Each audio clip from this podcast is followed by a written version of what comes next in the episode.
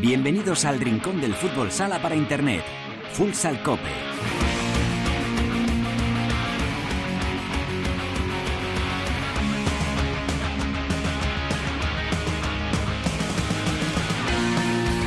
Hola, ¿qué tal? Bienvenidos a Futsal Cope, la casa del fútbol sala en cope.es.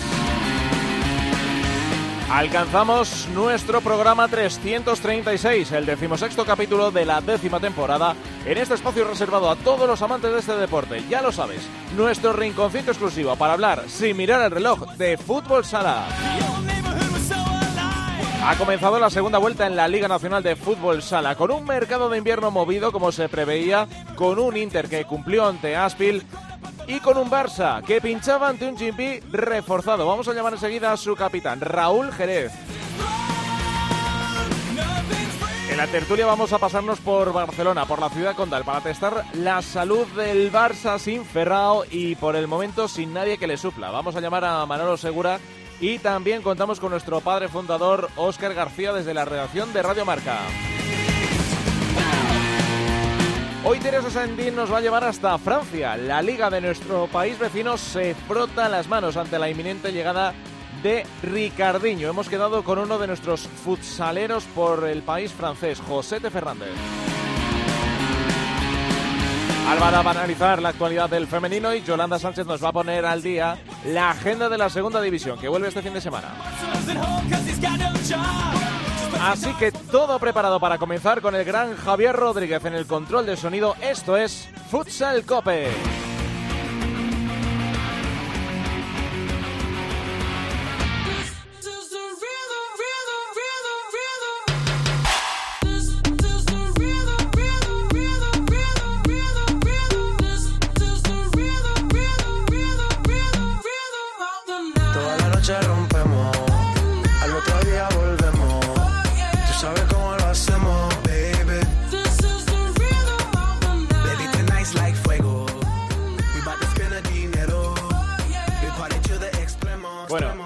Jefe Santiduque todavía le dura la resaca de la Nochevieja, me dicen, así que nada, eh, un saludo, director en las sombras, sabemos que nos estás escuchando, así que te esperamos aquí para cuando, cuando usted eh, buenamente quiera volver, desde que está en goles que no hay quien la aguante.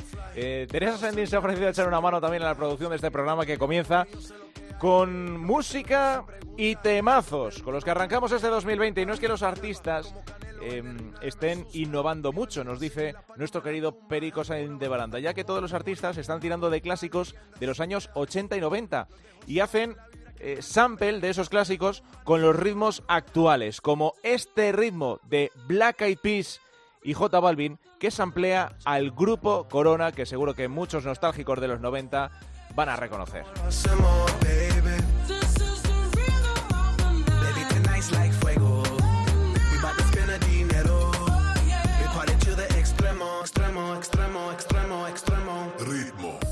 Bueno, vamos a pasarnos por Cartagena, porque en cuanto a fútbol sala se refiere, han pasado cositas que diría Rubén Martín en tiempo de juego, y seguro que van a seguir pasando a lo largo de la temporada.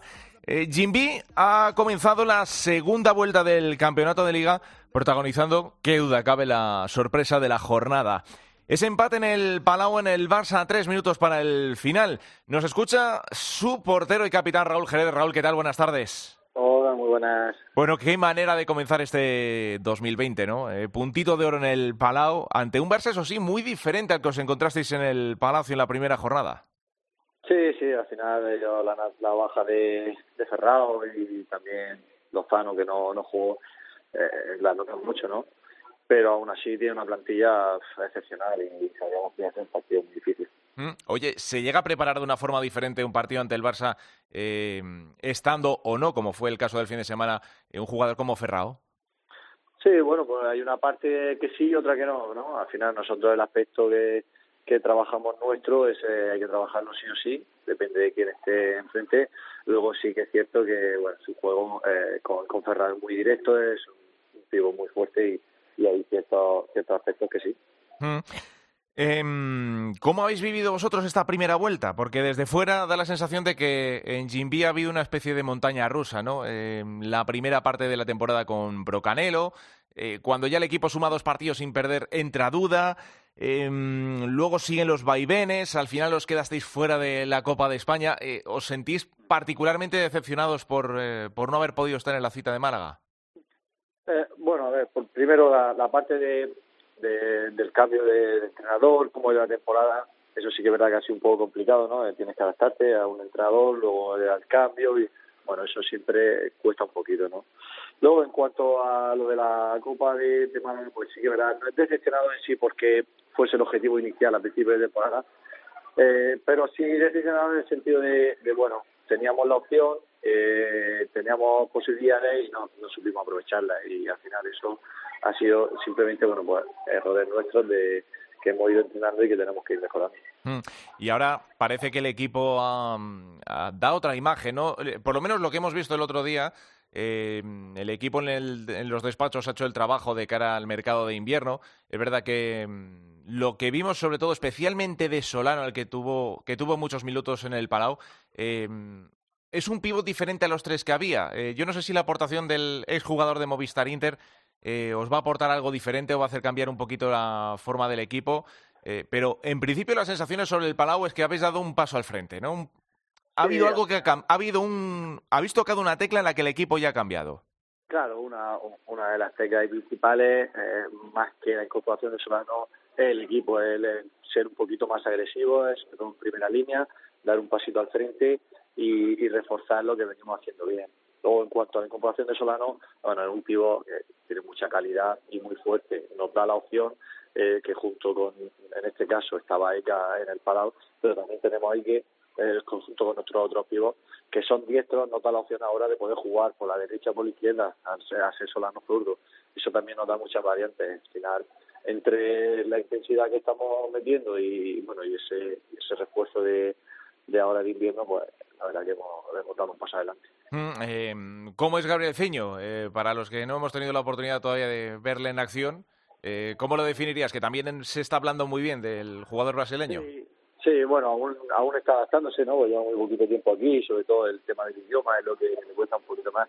Pero sí que es verdad que ha demostrado que tiene mucho interés y que, y que tiene muchas ganas. Yo creo que poco a poco va a ir cogiendo un, eh, un poquito el ritmo del equipo y la forma de jugar y yo creo que, que va a poder aportar mucho. Mm, Ahora lo que queda es hacer bueno el punto sacado en el Palau en el partido frente a Industrias, que además también ha tenido un cambio de entrenador y viene ya de una, de una racha positiva que le ha sacado un poquito de la zona baja. Sí, ellos vienen ahora con una mentalidad un poco más positiva, eh, con resultados positivos y bueno, eso les va a hacer ir con confianza. Eh, nosotros en casa nos tenemos que hacer muy, muy fuertes, no podemos dejar escapar puntos que en la primera vuelta sí, sí dejamos escapar y, y no puede ser, ¿no? En casa tenemos que ser todavía más fuertes aún. Ahora yo imagino que no quepan excusas y el objetivo sí o sí sea terminar entre los ocho primeros, ¿no? Al final de la temporada. Sí, 100%. Ahora nuestro principal objetivo es eso, ir sumando eh, todos los puntos que podamos, intentar estar entre los ocho primeros, es una obligación para nosotros. Y bueno, y la Copa del Rey que jugamos también el martes contra el Pozo, bueno, intentar, intentar sacar el partido que también jugamos en casa y, y va a ser un partido muy bonito. Mm, sí, va a ser otra buena piedra de toque, aunque si bien es verdad que con el entrenador que ha sido tantos años del Pozo, ahora eh, de vuestra parte, pues bueno, a lo mejor, a lo mejor ahí tenéis un poquito de ventaja, quién sabe. bueno, al final nosotros intentaremos hacer, hacer nuestro partido, eh, entrenaremos y veremos vídeos igual que, que con otro equipo, los estudiaremos, intentaremos hacerle daño donde podamos y nada, intentar sacar esa eliminatoria que también es algo bonito, ¿no? Avanzar en la Copa del Rey y poder mantener las dos competiciones vivas. Raúl, que ha sido un placer charlar contigo. Te agradecemos eh, la- haber atendido la llamada de Futsal Copa y nada, que sigan yendo muy bien las, las cosas por Cartagena en esta segunda vuelta. Estaremos muy pendientes. Nada, el placer es mío. Muchas gracias por todo. Gracias, Raúl. Un abrazo. Bueno, nos vamos ya con la tertulia. how we do with the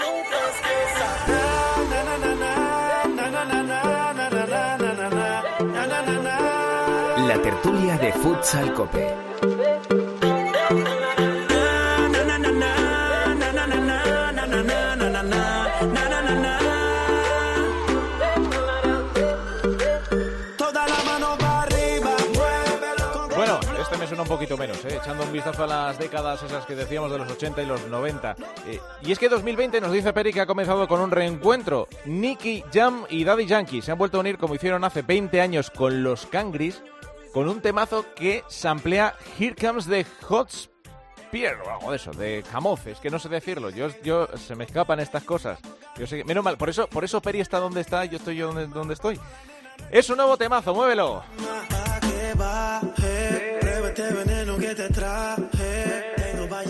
Bueno, em, saludamos y deseamos feliz año, por supuesto, a todos los oyentes que no lo hemos hecho al principio del, al principio del programa, somos unos mal educados. Teresa Sendín, ¿qué tal? Muy buenas. Muy buenas. Nos escucha ya en Barcelona, em, desde la clínica del Barça Futsal, el doctor Manolo Segura de Mundo Deportivo. Hola, hola. Hola, hola, don Manuel, ¿cómo estás? Feliz año, señores. Igualmente, enseguida va a estar por ahí Óscar García, pero eh, bueno, eh, quería comenzar, fíjate, con esta llamada a Barcelona.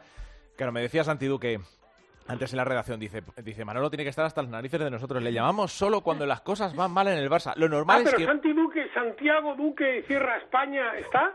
Santi Duque está, eh, nos consta que ha ido a ver a su padre, el Duque Bueno, Hombre, el señor Luis. Ángel.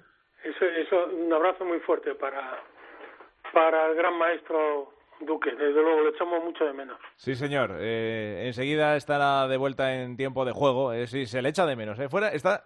Eh, decíamos cuando se retiraba de los banquillos, decíamos, ya verás, es, es un tío que se le va a echar de menos, pero en tiempo de juego ahí nos va dejando también su visión particular de los partidos y la verdad que es un gustazo poder escucharle eh, los sábados y los domingos, ¿no? Con el Leganés Sí. al frente. Sí, Así, que nada, ahí están. El, el reencuentro de, de Duques y hace muy bien Santi en estar eh, con su querido Luis Ángel. ¿Y no, ni, no ha llevado los mini Duques? Los miniduques, yo creo que ya han empezado el colegio. Yo creo que los miniduques ya están a lo que tienen que estar, no como, Ah, vale, no vale, como el sinvergüenza de su padre. Vale, vale, vale. vale, que no cunda el ejemplo en este caso. Eh, bueno, eh, Manolo, vamos a ver. eh, Acabamos, venimos de hablar con el portero y el capitán de Jimmy Cartagena, con Raúl Jerez. Eh, Hmm. Vaya manera de comenzar la segunda vuelta. Hay un dato, eh, lo aportaba el otro día en la retransmisión de la Liga Sports Gustavo Muñana, que hay claramente un Barça antes y después de la lesión de Ferrao. Eh, seis Claro. partidos sin el brasileño y ha sumado ocho de los últimos 18 puntos en juego. Y en los tres últimos encuentros anotó cuatro goles. Uno de ellos, el que marcó precisamente Eka en propia meta, ¿no? El que estaba siendo el mejor equipo en ataque. Tiene muy buenos jugadores, lo ha dicho también el portero, pero eh, hay un jugador insustituible y además en el mercado, pues bueno, parece que se están resistiendo un poco las cosas. Manolo.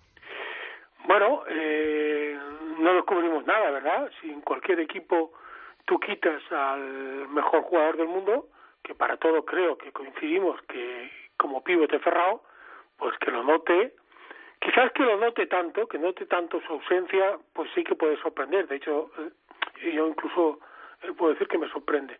Me sorprende por la categoría de equipo que estamos hablando, que es el Barcelona.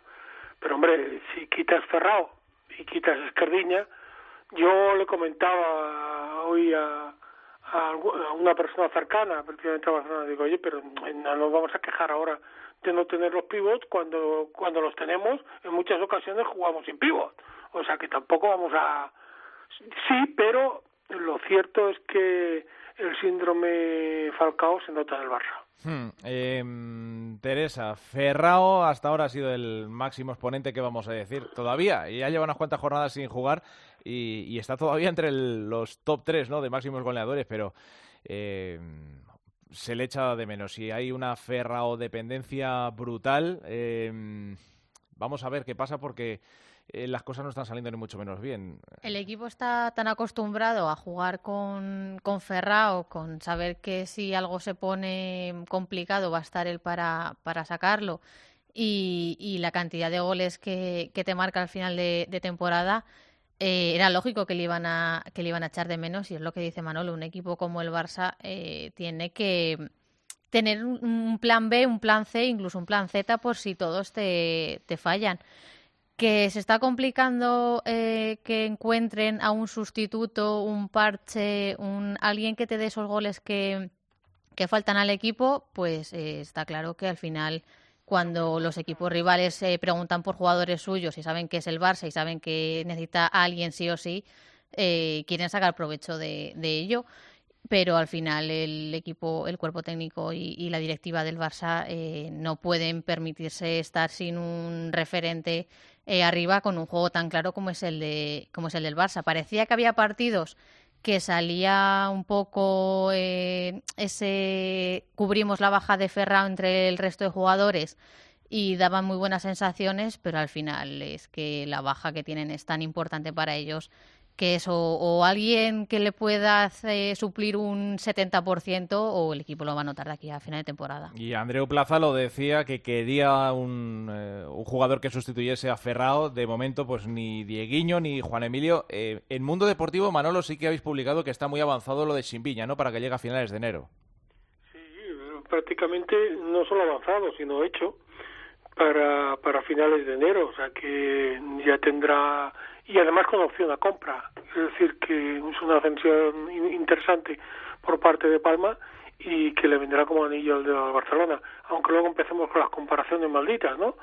Eh, sin lugar a dudas, si tiene ese, si en cuanto llegue Chimbiña, pues bueno, pues se tranquiliza un poquito la situación porque el tuerto famoso que parece que empezó con la etapa Andreu Plaza parece que ha vuelto por, por el Palau. Mm, sí, empezó en forma de lesiones, eh, le devoró eh, por completo a Ferrao y ahora está obligando un poquito a Andreu Plaza a reinventar el Barça, a renunciar al juego de pivot, eh, jugar con otro esquema totalmente diferente y tienes un o tienes un día con algún uno o dos jugadores muy inspirados y que te resuelven el partido en detalles o te puede pasar como el otro día frente a Jimby que se le atascó de aquella manera y no hubo forma de desatascarlo por ninguna parte. Pero, pero, pero ojo, yo que se, yo creo que el Barcelona de 10 partidos con Jimby está obligado a ganar ocho y medio. Sí, eso también. Eh, claro, si digo los 10, pues no, porque el factor esto es un deporte y pero ocho y medio sí, pero es que el Barcelona eh, no, voy a apelar a la, a la suerte, pero a la mala suerte sí,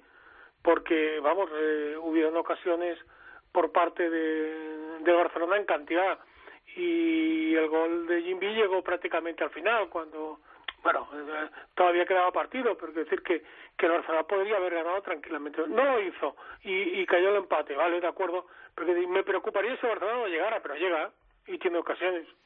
Don Oscar García, Marca, feliz año, muy buenas. Hola, feliz año. Bueno, te pillamos de, vacaciones, ¿no? Casi recién. No, no, no, de, vuelta. de, vacaciones. Sí, sí, de, vacaciones sí, porque vamos todos los niños al cole, yo vuelvo a ah, trabajar, oh, así que ya empieza... empieza lo bueno ahora. Empieza lo tranquilo. Bueno, no sé si eh, sabemos que ha sido jornada también de bueno pues con Reyes de por medio y demás. Eh, bueno, el partido, yo creo que es de toda la jornada el partido que más nos ha sorprendido. Estamos hablando de ese Barça Jimby después de, hablar con Raúl Jerez porque bueno no deja de, sorprender no ese marcador. Primero el, salto de calidad por una parte que parece que ha dado Jimby eh, nos lo contaba ahora su capitán, bueno, pues con la llegada, por ejemplo, de Solano, ¿no? Que es un pivot diferente a lo que había, que ya parece que tiene otra cara el equipo. Eh, el Barça, pues que, lo dicho, el otro día empató, un gol en propia meta, no, no tuvo el día, por ejemplo, pues eso, ni Adolfo, ni Artur, ni eh, jugadores que en otro tipo de, ocasiones pues les hemos visto con más brillo, ¿no? Y que en este partido pues no había salido nada, como dice a lo mejor ahora Manolo, tampoco estuvo la suerte de su lado. Sí, es que es complicada más, la situación del Barça es complicada porque se encuentra con que eh, pues, tiene un pívot espectacular, el mejor del mundo, eh, al final los automatismos están hechos para jugar mucho con él, el tiempo que está en la pista y, y de repente lo pierdes y pierdes esa referencia y pierdes esa luz que dijo el otro día Andrew Plaza, que le faltaba la luz, pues pierdes un poco eso y al final el juego de pívot es un recurso muy importante. Muchas veces hemos, hemos hablado en la época de Velasco de Inter que juega de cuatro, pero que de vez en cuando encontraba ese pívot para desengrasar, digamos, para tener otras alternativas. Y claro, el Barça lo ha perdido, encima ha perdido al mejor. Entonces tiene que ajustarse a todo. Y hay muchas veces que los jugadores automáticamente, eh, pues sabes que la solución está en meter el balón arriba que Ferrado te lo aguante. Hmm. Y, y, ese proceso inconsciente de, de darla ahí es ¡buah! Y esos, esos segundos que se pierden eh, son importantes. El equipo se tiene que adaptar. Yo estoy seguro que, que se va a adaptar a jugar sin pivo, porque mucho que, venga sin Viña, eh, es un jugador que, que, tiene calidad, pero no es ferrado. Dará la solución de que es un pivot, pero el equipo poco a poco se irá haciendo al jugar este más de cuatro. Al final, Andreu Plaza, recuerdo en Tailandia, que habló de que tenían la ventaja de que este año apenas habían tenido que tocar grandes cosas porque tenían el bloque hecho y eran los mismos y trabajar pues ahora presente todo ese trabajo de pretemporada lo tienen que estar haciendo ahora durante la temporada. Y yo creo que por eso le va a costar un poco, pero vamos, yo no dudo que el Barça eh, está para todo y, en un par de meses, para cuando llegue la Copa, yo creo que va a estar ya muy engrasado y, va a echar bastante, bastante menos de menos a, a Ferrao. Hmm.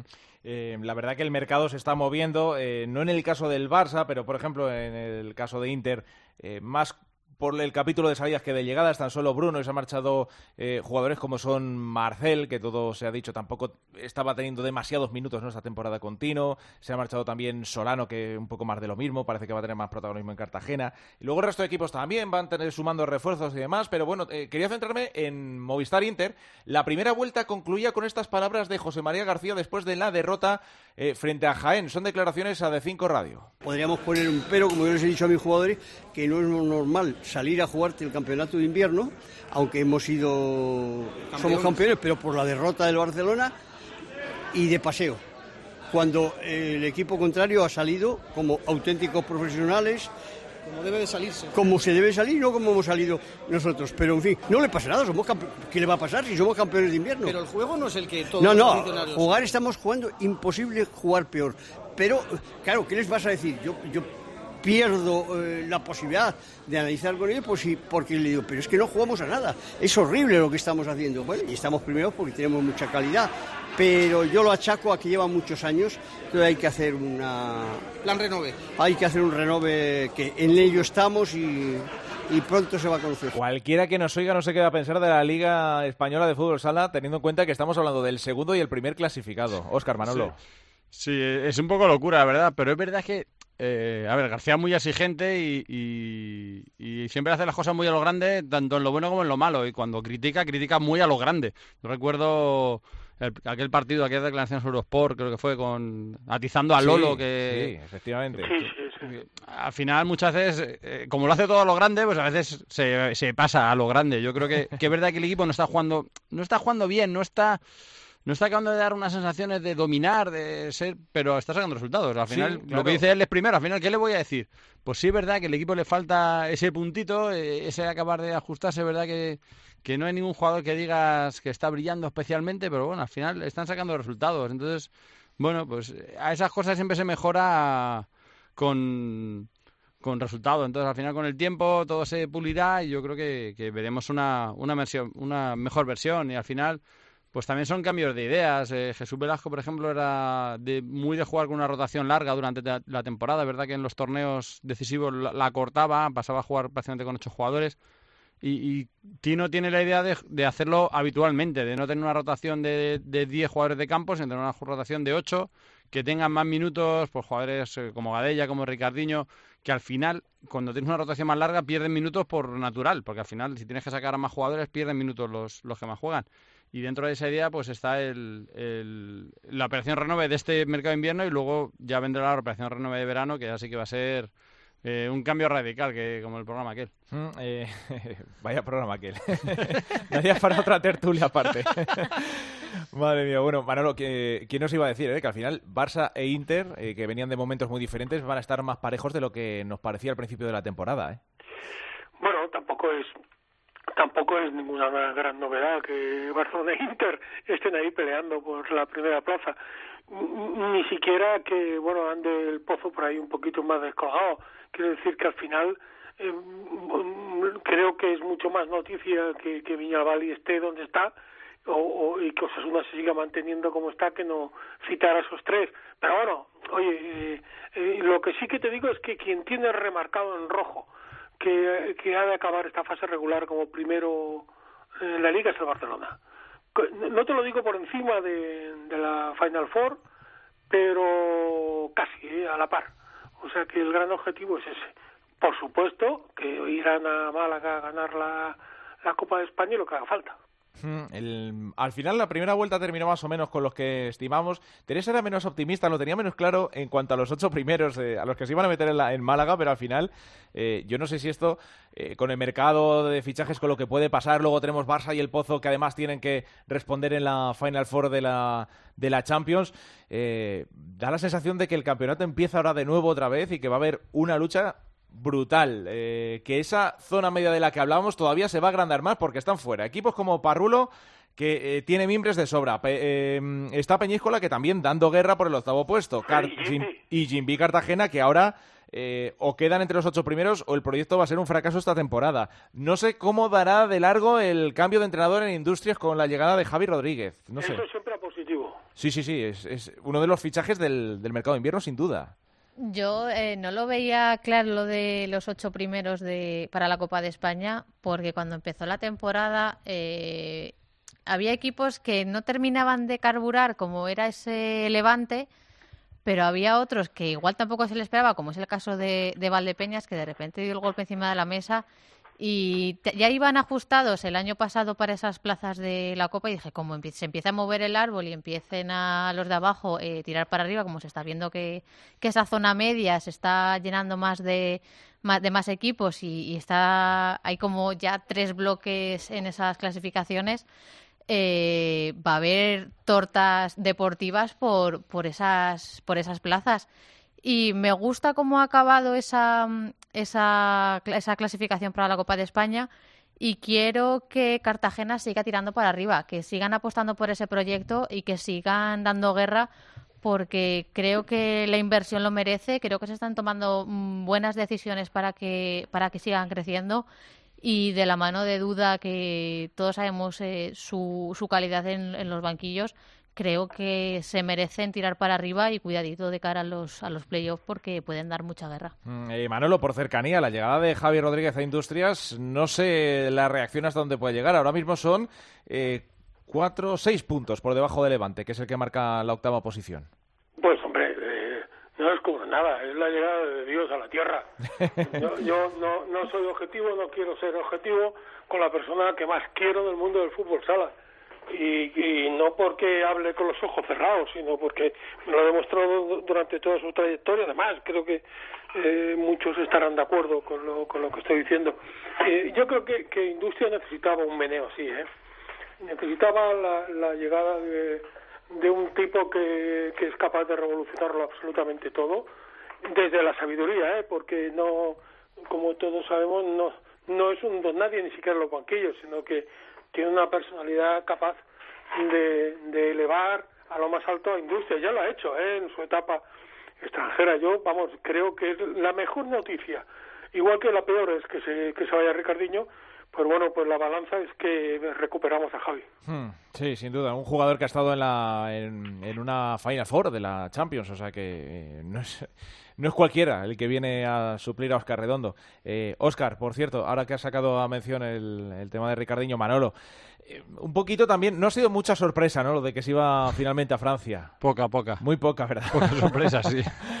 Pero bueno, luego quizás más un poco en la forma de hacerlo, ¿no? Muy al estilo Ricardiño, poner un anuncio en Instagram encima el día de Reyes y decir a las seis todos pendientes que voy a decir dónde me voy. Hombre, Sí. es un regalo, un regalo. Bueno, a la Liga Francesa le voy a poner patas arriba. Ahora iremos para allá con, con Teresa, pero, pero ojito, le va a venir bien. Y el equipo que puede hacer, ¿eh? que se está hablando que va a hacer un equipo muy, muy importante. Yo creo que eh, un poco asemejándose a lo que es el Kairat. Es decir, en su liga pues apenas tendrá oposición Hmm. y se la jugará todo a 6 y 2 de Final Four, pues la temporada 8 partidos. Sí, de momento creo que son 9 de 9, me parece que lo va ganando todo, así que a centrarse en Sí. Europa y, en, y en lo importante, sí, por claro. eso al final va a hacer un equipo con grandes nombres, porque evidentemente Ricardiño no se va a ir ahí solo, va, se va a llevar mucha gente. Se está hablando también de que Jesús Velasco va a ser el entrenador. Eh, se puede llevar pues, muchos veteranos, algún jugador incluso de Inter, y a partir de ahí, pues eh, hacer eso, un proyecto, un proyecto para luchar en Europa eh, a más el más corto plazo posible. Yo creo que el, el primer año siempre es complicado y no será fácil, pero al final va a ser un equipo a tener muy en cuenta. Mm, Como lo está haciendo la selección, que poco a poco cada vez se van metiendo más, y si no que nos lo digan a nosotros, en fin. Sí, sí. No, no, y, ahora, y nos vienen ahora dentro de poco. Sí. Y ahí sí, ahí sí que están haciendo un trabajo muy bueno. Ahí tienen, eh, igual que Claire- Clairefontaine en fútbol, han hecho una especie del del mío proyecto en fútbol sala. Tienen chavales eh, muy jovencitos trabajándoles desde muy jóvenes.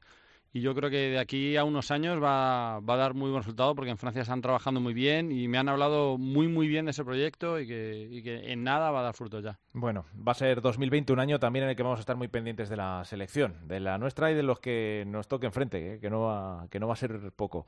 Eh, ¿Alguna cosita que queréis comentar, compañeros? Nada, que oye, que nos vienen un montón de japoneses. Sí, es verdad, ha fichado dos Oparrulo. Ha fichado dos eh, Oparrulo y el jugador, Simizo, el jugador del Sí. Pozo que, que ha fichado por, por Córdoba, pues al final tenemos tres en tres en la máxima categoría. Manabu Taquita se llama este que ha fichado Barrulo, aparte de, de Morioka, que es, que es más conocido, Sí. un, un veterano.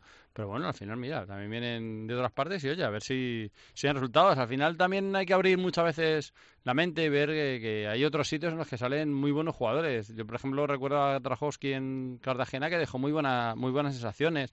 Eh, en su día Kujek, por ejemplo, el esloveno, pues también hizo, también estuvo a buen nivel y al final, pues hombre, que vengan de sitios eh, no tan grandes, digamos, no, no son brasileños, no son rusos, no son, pero bueno, que son jugadores que individualmente pueden aportar mucho y bueno, y si a, si a Parrulo le da un poquito más de profundidad, porque al final es un equipo que, que se está sujetando a base de Adri, que está haciendo cosas muy buenas, pero que lo tiene muy complicado porque tiene un fondo de armario muy chiquitito. Entonces, Hmm. a ver si, si con estos fichajes pues consigue dar ese paso y yo creo que por lo menos no pasar apuros, que es para lo que tiene que estar. Mm, No todos van a ser al final brasileños, ¿no? Que parece que, que es el mercado referente en España y, oye, y ahí están muchos jugadores de España que se van a otras ligas donde pueden rendir porque en España... eh, Y cada no vez más. Sí, sí, sí. y vamos, que, Y con más retorno. que lo diga... Que, lo que diga. muchos dicen que no, se van al extranjero a retirarse, a ganarse unos dinerillos y tal, pero muchos van y, y tienen luego billete de vuelta. Eh, Manolo, ¿alguna cosita más que quieras destacar? Yo deseo, sobre todo, y quiero a todos los equipos, por supuesto, primero a Barça, pero deseo que el Córdoba Patrimonio espabile y que la llegada de Shimizu nos ayude un poquito más, porque Córdoba tiene que estar ahí como gran reflejo también del fútbol sala Lo, español. va- lo van a tener complicado, ¿eh? lo van a tener complicado. Al final Ya, han, ya, arrancado bueno, muy bien, pero... fácil. Nadie dijo que fuera fácil. No, bueno, ahí, ahí han dejado claro que el objetivo es la permanencia y todo lo que venga además, pues oye, cuanto, cuanto antes la consigan, más, más relajados pueden estar. Pero- menudo regalo. No. No, no, desde luego, desde luego. Jo, pero es que comenzaron la temporada de aquella manera, ¿verdad? Que nos pusimos todos, dijimos, ¡ojo, Córdoba! Patrimonio mundial de la, de la sí, humanidad. señor. Por cierto, creo que presentan al japonés, eh, le van a presentar en, en el patio de los naranjos de la mezquita. o sea Ay, que va- Ya a- ves, a lo grande. a lo grande. Es que eso, eso no pasa en todas las ciudades. Madre mía. A ver cuando el Barça presenta a un tío en la Sagrada Familia, Manolo. No, nosotros podemos presentarlo aquí en el patio de los, en el patio del Tarungés, en el patio de los, de los, de los naranjeros, ahí en la Generalitat también, ¿eh? También tenemos patio. Bueno, oye, pero... Pero, eh, Pero la- sin lugar a dudas. La mezquita, la mezquita, lo que unas tapitas ahí a la de la mezquita. Madre mía, es eso te maravilloso. decir. Ay, Dios mío. Y Esa eso que- tortilla de patatas que hay ahí en Córdoba, que tanto le gusta a Oscar. Ay, sal- salmorejo y queso que me alimenté durante la- mi primera copa fue en 2003 podrí- y con Miguel Ángel Méndez ahí en Córdoba estuvimos cuatro Claro, días come, come poco. alimentándonos a base de salmorejo y queso. podría vivir solo Creo de que salmorejo. después de haber conseguido la Copa de Málaga deberíamos de empezar con Copa de Córdoba. Ojo, ojo, bueno, todos proponer sitios y todos en los que haga calorcito. Lo mismo igual en Córdoba tenemos, igual tenemos de más. En fin, pero bueno, sería también buena plaza, sí señor. Sí. Eh, bueno, compañeros, que un auténtico placer como siempre. Gracias, Gracias. Oscar, gracias, Manuel, un abrazo. Gracias a vosotros. Teresa, nos vamos a Francia, ¿no? Voy a coger el avión. Venga, vamos.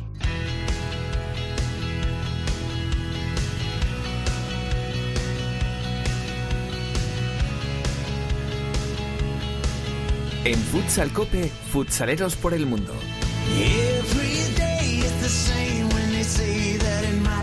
Bueno, pues si Francia de un tiempo cortito a esta parte se ha ido poniendo de moda, ahora ya ni te cuento cómo va a ser la llegada de, de Ricardiño. Pero tenemos por ahí, hemos tenido, tenemos y seguiremos teniendo, buen seguro, en el país vecino, eh, sangre española, Teresa.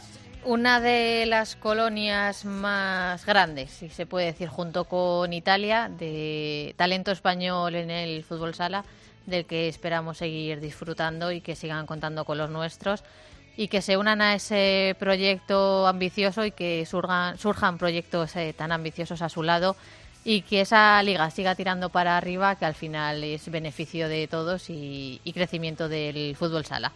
Nos ¿Quién? vamos a ir hasta, hasta el segundo en la clasificación. eh, nos vamos a visitar al Orchis eh, francés, donde tenemos a uno de nuestros jugadores que puede que lleve más, más tiempo por allí y conoce perfectamente cómo ya está estructurado y todos los secretos de ese fútbol sala francés, que no es otro como Josete Fernández. Josete, ¿qué tal? Hola, buenas tardes. Bueno, ¿cómo estás viviendo esta temporada en este fútbol sala francés? Bueno, eh, yo cambié, cambié de, de equipo en, en verano, estaba jugando en Nantes, estuve tres años y vine para un proyecto bastante ambicioso, un proyecto que quería, quería estar arriba, quería estar entre los tres primeros y pelear la liga contra, como ya sabéis, el todopoderoso Access, que está fichando jugadores con mucho nombre y ahora con la llegada de Ricardiño más todavía. Y bueno, ahí estamos peleando con, ellos la liga, estamos segundos y intentando desbancar a- al que puede o yo creo que ya es el Paris Saint Germain de fútbol sala aquí en Francia. Es un proyecto que cuenta con sangre española, además de, más de la tuya. Eh, ¿Cómo lo estás eh, viviendo en ese aspecto? Sí, aquí también eh, la llegada de cuando yo firmé, aquí firmaron también a, Gonzalo Galán, eh, que ya jugó también en, en- en primera en, en Benicarló. Y bueno, siempre facilita tener jugadores españoles en el equipo y, y jugadores, por ejemplo, portugueses como, como Leitao, que también habla español, siempre facilita. Mm, Yo, gracias a mis tres años en tengo facilidad al acomodarme en los equipos porque al saber el idioma ya ya es, es mucho más fácil saber hablar francés para para para todo para manejarte en, en la vida en general es mucho más fácil para entenderte con el entrenador que también es francés es mucho más fácil entonces bueno eh, la llegada aquí ha sido bastante buena para para mí en, en, nombre y, en todo en todo porque los entrenamientos son de mucha calidad mucho jugador brasileño que quieras o no, al final eh, la calidad de ellos te la transmiten a ti y bueno, la verdad que ha sido muy muy gratificante llegar aquí y estar en un proyecto bastante ambicioso que yo creo que el año que viene lo será todavía más y esperemos que, que así sea. Hablabas antes que vuestro objetivo es hacerle sombra a ese Access Futsal. Eh, vais en, camino de, estáis en esa segunda posición de, la tabla. Es, eh, ¿El objetivo también pasa por eh, tocar título, por eh, poner una vitrina con títulos de- del equipo esta temporada?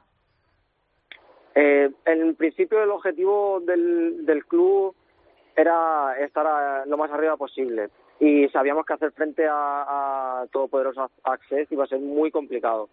Pero después de todo lo que hemos pasado en la primera vuelta, con un cambio de entrenador, con muchísimas lesiones que han perjudicado el, el ritmo del equipo, la verdad que estar en la segunda posición es un, un alivio y un gran logro para, para, todo, para todo el club.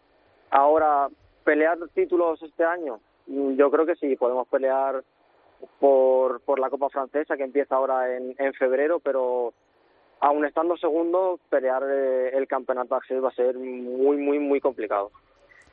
Mm, Ya llevas eh, tiempo en esa liga francesa, ya eres uno de los veteranos por allí. ¿Cómo estás viendo esa evolución que está teniendo el fútbol sala francés?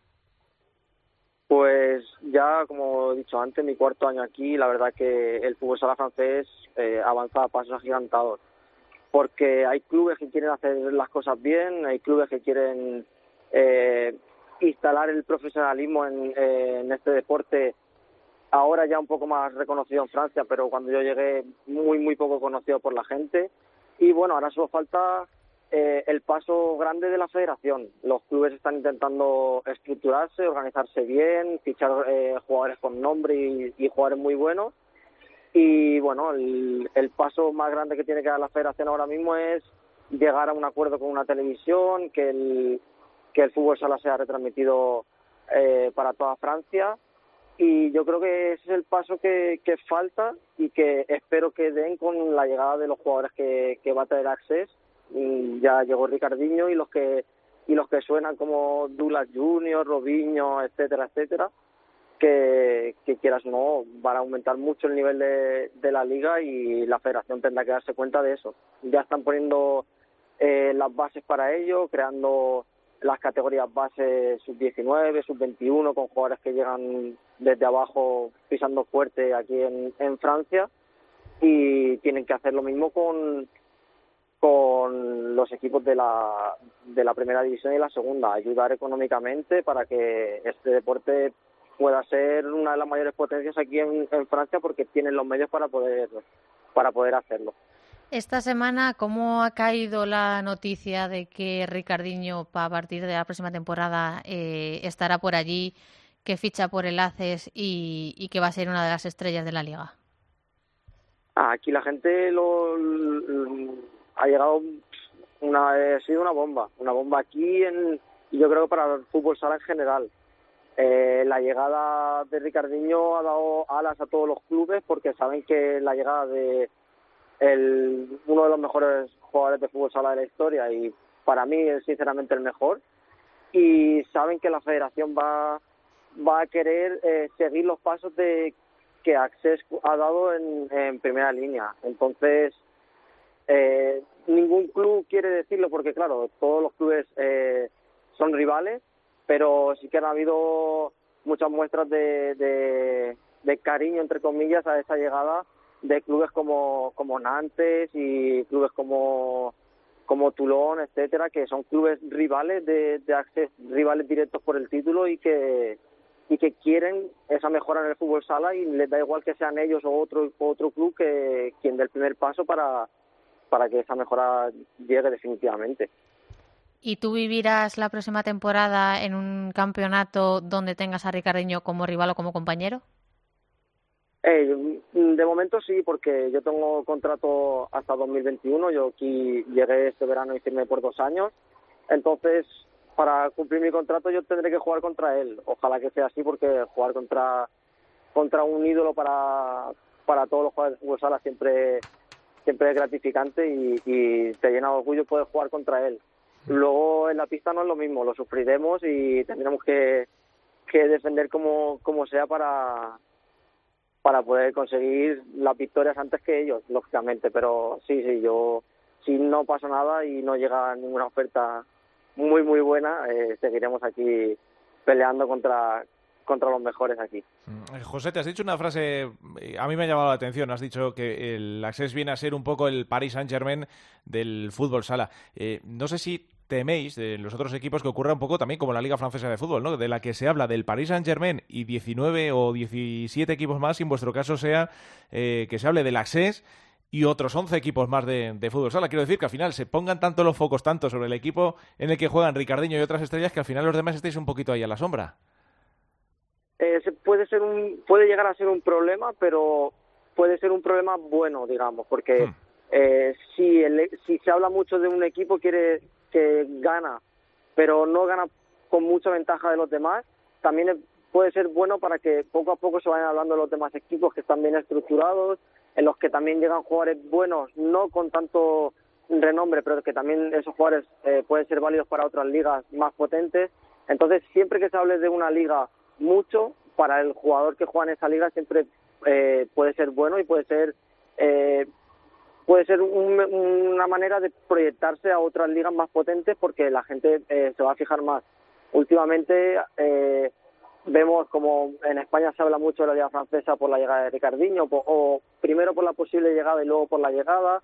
Antiguamente yo cuando llegué aquí la liga francesa para para los españoles, ah, es la liga donde los jugadores españoles que que no creen que no pueden llegar a jugar en segunda o en primera en España salen para tener una oportunidad de ser profesionales, la liga está mal estructurada, la liga no tiene nivel, es una liga de, de tercer nivel, ya no era ni de segundo nivel. Entonces, siempre es bueno que se hable de la liga, aunque sea de tu rival, para tú poder ser mejor y superar y superarlo. En el caso de que lo superes, ya ahí ya van a hablar de ti. Pues nos queda más claro después de, de escucharte. Eh, Josete, que ha sido un placer charlar contigo. Gracias por atender la llamada de Futsal Cope desde, desde Francia y que vaya bien el resto de, de la temporada. Pues muchísimas gracias y enhorabuena por vuestro trabajo. Gracias, Josete. Eh, un saludo. Bueno, eh, un placer charlar con un jugador, un país del que se ha hablado esta semana precisamente por Ricardiño, ¿no? Aquí hemos hablado durante muchas semanas de lo que es el efecto Ricardiño en la, en la Liga Nacional de Fútbol Sala, aunque es verdad que esta temporada no está siendo eh, ni mucho menos la mejor del portugués. Viene de marcar dos goles este fin de semana, pero, pero bueno, también eh, un jugador con, con, ahora mismo con su nivel en Francia, pues, pues se sale y bueno, ya nos lo ha dicho ahora nuestro protagonista, que se está hablando de él. Se encienden los focos que no estaban todavía encendidos. Eh mirando esa liga francesa. Esperemos que sea para bien, que, sigan creciendo, que sigan eh, tirando para arriba, que siempre es buena noticia, que todo vaya para arriba, que todo siga creciendo y que aunque nos lo pongan un poquito más complicado a nosotros, eh, esa rivalidad eh, es muy buena. Sí, es buena y es, pues no deja de ser Francia, es que ¿qué vamos a contarlo? Que ya nos... Al final, si el vecino mm, suma, Sí. pues eh, te obliga a ti a seguir sumando y a no estar en tu zona de confort y, y habituado a que siempre lo vas a tener fácil y aunque te lo pongan más difícil, tú tiras para arriba. Estoy de acuerdo, estoy de acuerdo. Eh, más noticias, ¿qué más protagonistas hay por ahí? Pues eh, tenemos desbandada por Ucrania. Eh, vuelven a España, ya lo habían hecho oficiales sus respectivos clubes y le hemos hablado la de Javi Rodríguez con ese banquillo de Industria Santa Coloma, sustituyendo a Oscar Redondo y el fichaje del Córdoba Patrimonio de la Humanidad de Dani Fernández. Ambos eh, se despiden de Ucrania después de una gran primera vuelta en esa, en esa competición y con muchas esperanzas puestas en ellos en sus respectivos proyectos aquí en, en su regreso a España. Y el que cambia de destino es eh, Saúl Marupe, eh, cambia Italia por Polonia eh, para unirse a las filas del Construct, donde también hay bastante sangre eh, española. Así que mucha suerte para ellos y para, para todos los que están por ahí por Polonia, que cada vez son más. Gracias, Teresa. A ti. Nos vamos al femenino. ¿Cómo te llamas, baby? Desde que te vi supe que eras pa' mí. Dile a tus amigas que andamos ready. Esto lo seguimos en el after party. En Futsal Cope, Fútbol Sala Femenino. Desde que te vi supe que eras pa' mí. Dile a tus amigas que andamos ready. Esto lo seguimos en el after party. Con calma, yo quiero ver cómo ella lo menea. Mueve ese boom boom girl. Es una Hay Albada, si estuvieses aquí en Madrid. Albada, muy buenas. Buenas tardes. Escúchate el programa de arriba abajo porque parece que Peri ha pensado en ti, con la música, no te digo más. Bueno, he de decir que la que he puesto para el femenino mm, es interesante. Es Es, de esas que suenan en mi iPod. A ver, dale, Javi. Pues antes, si hablábamos de Daddy Yankee, Daddy Yankee, parece que no quiere trabajar y hace un año, dice Peri, versionó otro clasicazo Informer y lo transformó en este temazo que se llama Con Calma. Y si está en la playlist favorita de nuestra directora favorita, con permiso de Teresa Sendín, por supuesto, ¿qué vamos a decir? Alba, o sea que ahora puedes decir lo que quieras y luego ya hablamos de fútbol sala. Bueno, pues nada, felicitar el año a todos los oyentes y a Peri se lo voy a felicitar especialmente por ponerme temazos. ¿Cómo, cómo nos, cómo nos conocemos? ¿Cómo nos conocemos? Bueno, Pues sí, ya son unos cuantos años, ¿eh? feliz año para ti también, Albada. Albada. Feliz año. Bueno, que no has querido comenzarlo cerquita de nosotros. Te has tomado vacaciones un poquito más largas de lo, de lo normal. Vaca- bueno, lo de vacaciones en mi vida Bueno. es algo que no se usa bastante, pero bueno, Bueno, estos días bueno, los estoy por- trabajando. Por llamarlo de alguna tierras- manera. Sí, bueno, estoy trabajando desde tierras gallegas porque ya sabéis que me tengo que dividir mi agenda entre los numerosos actos que tengo, así que esta vez me ha- esta semana me ha tocado aquí. Bueno, y entre tanto, eh, sigue sacando tu tiempo para seguir muy pendiente ¿no? del, de la primera división femenina, en la que eh, la- al término de la primera vuelta, justo antes de vacaciones, eh, se reanuda la competición este fin de semana. Pues dejábamos eh, a Futsi eh, rematar esa primera vuelta impecable, sumando su decimoquinta victoria, pleno de puntos, 45 de 45. Además, ante Orense Vial, uno de los equipos que va a estar eh, en la lucha por mantenerse entre los cuatro primeros. Sí, bueno, el, el año terminó mm, más o menos como había transcurrido gran parte del 2019 con Futsi y Omburela al mando de la clasificación. Es cierto que, que Futsi con una victoria más, con lo cual eso hace que, que tenga esos 45 puntos.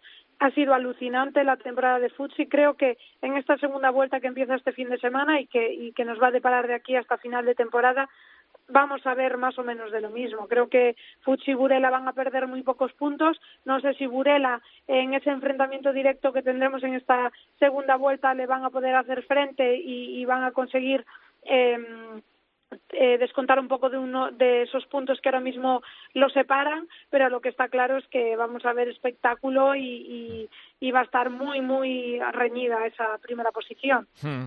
Mm, lo dicho, vuelve la competición con la segunda vuelta. eh, no sé si en el mercado de invierno también empiezan a funcionar las cosas y va a haber tantas diferencias. Hemos hecho un análisis extenso en el en cuanto a la competición masculina se refiere porque se ha movido de qué forma el mercado, ¿no? La forma esa eh, zona media todavía parece expandirse con más fuerza.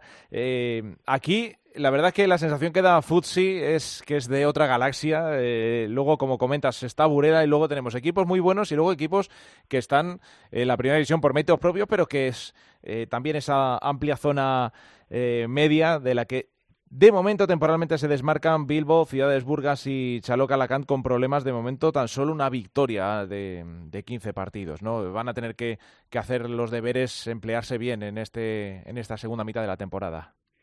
Sí, la verdad es que va a ser bastante complicado porque teniendo en cuenta que en los 15 partidos de, de la primera vuelta solo consiguieron una victoria, eh, han sumado muy pocos puntos, van a tener complicado lo que es la permanencia, pero eh, bueno, ya sabemos que cosas peores eh, se han visto en el fútbol sala femenino, es decir, equipos que han terminado la primera vuelta con apenas un punto o dos y en la segunda eh, sí que es cierto que se ponían más las pilas y conseguían sumar bastantes puntos y conseguían incluso la salvación. Este año, como además tenemos ese hándicap que van a descender cuatro equipos, pues es todavía más difícil conseguir la salvación, porque en la zona media está la mayoría de los equipos separados por muy pocos puntos, con lo cual eh, creo que, que, va a estar muy disputado, muy reñido y va a ser bastante complicado para Bilbo, Cidade y Sealoca, Alacant eh, conseguir la permanencia. Ojalá que la, que la consigan, pero va a estar complicado.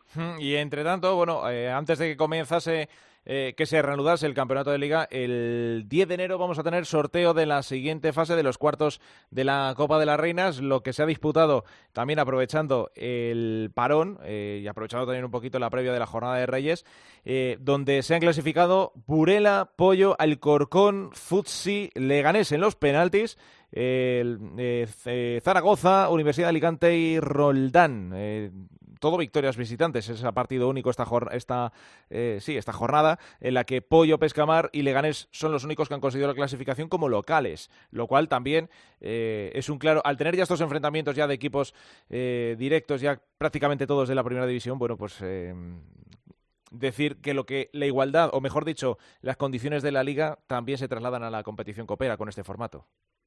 Sí, lo que está claro es que eh, cuando ya hay enfrentamientos directos en equipos de primera división es más difícil que surja la sorpresa, ¿no? Porque más o menos está todo más estipulado, tienen enfrentamientos directos, el ritmo de los partidos y los tiempos los controlan mucho mejor.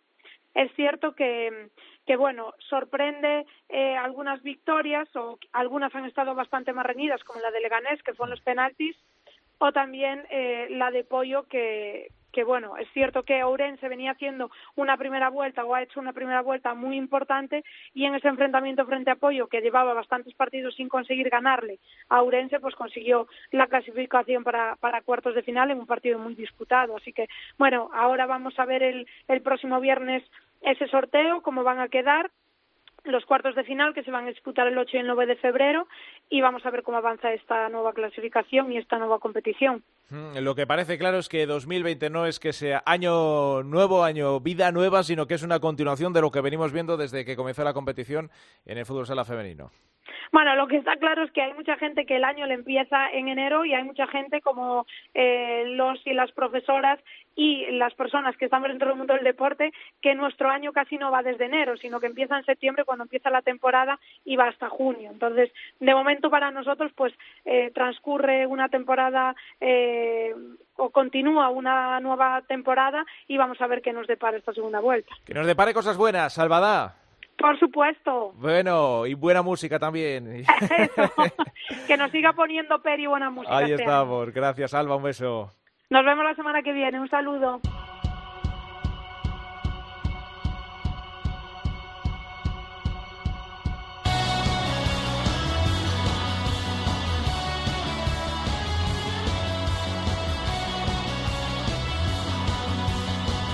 La segunda división en Futsal Cope.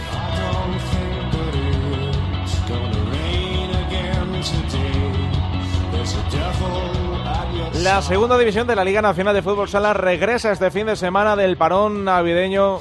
Yolanda Sánchez, ponos al día. ¿Qué tal? Muy buenas. ¿Qué tal, jurado? Este fin de semana vuelve la segunda división después del parón navideño y comenzará la jornada número 16 el viernes a las 8 y media con el Barça B, el Pozo Ciudad de Murcia, a las 9 de la noche Santiago Futsal, Real Betis Futsal, el sábado a las 4 de la tarde Air Frank Elche, Nítida Alcira, a las 5 Bishoker Humantequera Solista Lavera, A las 6, Noya, Portus Apóstoli, Bisontes Castellón.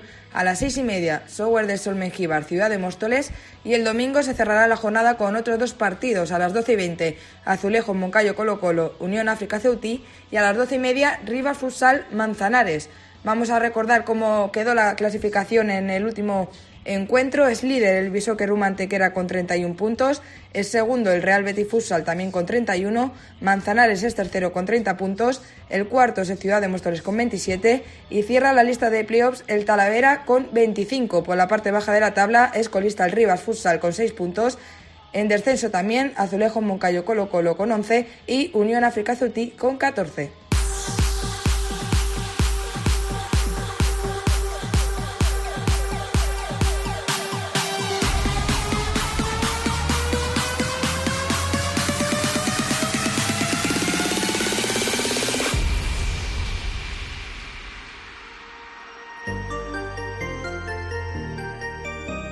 Me quedaba escucharla entera, porque esta sí me mola y además la conozco. En la música electrónica, productores y DJ como el francés Sound of Legend también han versionado clasicazos de los 90 e incluso no le han cambiado el nombre del original. Así que vamos a despedir este Futsal Cope 336 con este Blue Dabadi. ¿Nos vamos de copas, Teresa? Lo veo un poco pronto, pero me vale, venga. Yo, si Javi me deja esta música, podemos, podemos llegar muy lejos. Yo no digo nada. Javi dice que se viene, o sea que no, pues ya está, ya está, todo Arreglado. hecho. Bueno, que mm, si habéis llegado hasta el final, gracias por habernos escuchado una semana más. Recordemos que el miércoles que viene volvemos con más Fútbol Sala en Futsal Cope. Como siempre, un auténtico placer. Que paséis buena semana. Hasta luego.